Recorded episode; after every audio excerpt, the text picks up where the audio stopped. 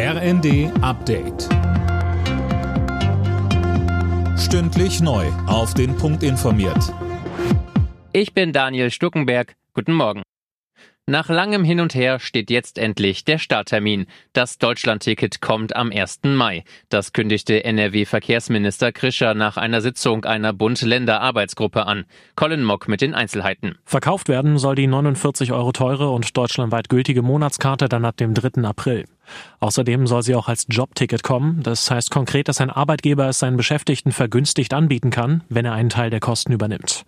Damit das Deutschlandticket zum Mai auch wirklich kommen kann, braucht es aber noch die Zustimmung der EU-Kommission. Monatelang war vor allem über die Finanzierung des 9-Euro-Ticket-Nachfolgers gerungen worden.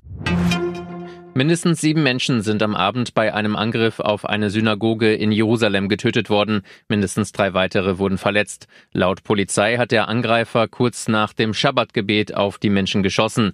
Er soll durch die Einsatzkräfte vor Ort getötet worden sein. Kaum ist es vorbei mit Corona-Maßnahmen und verschobenen Konzerten, kämpft die Veranstaltungsbranche mit den nächsten Problemen. Zum einen fehlt Personal, zum anderen machen die gestiegenen Energiekosten Probleme.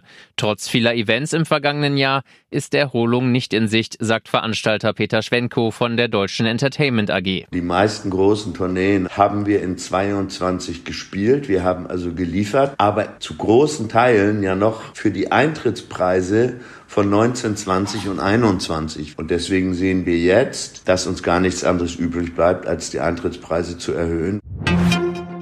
RB Leipzig hält in der Fußball-Bundesliga den Druck auf Tabellenführer Bayern München hoch. Die Leipziger gewannen am Abend zu Hause gegen den VfB Stuttgart mit 2 zu 1. RB verkürzt den Abstand auf die Bayern damit auf vorerst einen Punkt. Die Münchner treffen heute Abend zum Spitzenspiel auf den Tabellenvierten Frankfurt. Nach dem Aus im Viertelfinale darf die deutsche Nationalmannschaft bei der Handball-WM immerhin um Platz 5 spielen. Das Team gewann nach Verlängerung mit 35 zu 34 gegen Ägypten. Gegner im Platzierungsspiel am Sonntag wird Norwegen, das sich am Abend gegen Ungarn durchsetzen konnte. Alle Nachrichten auf rnd.de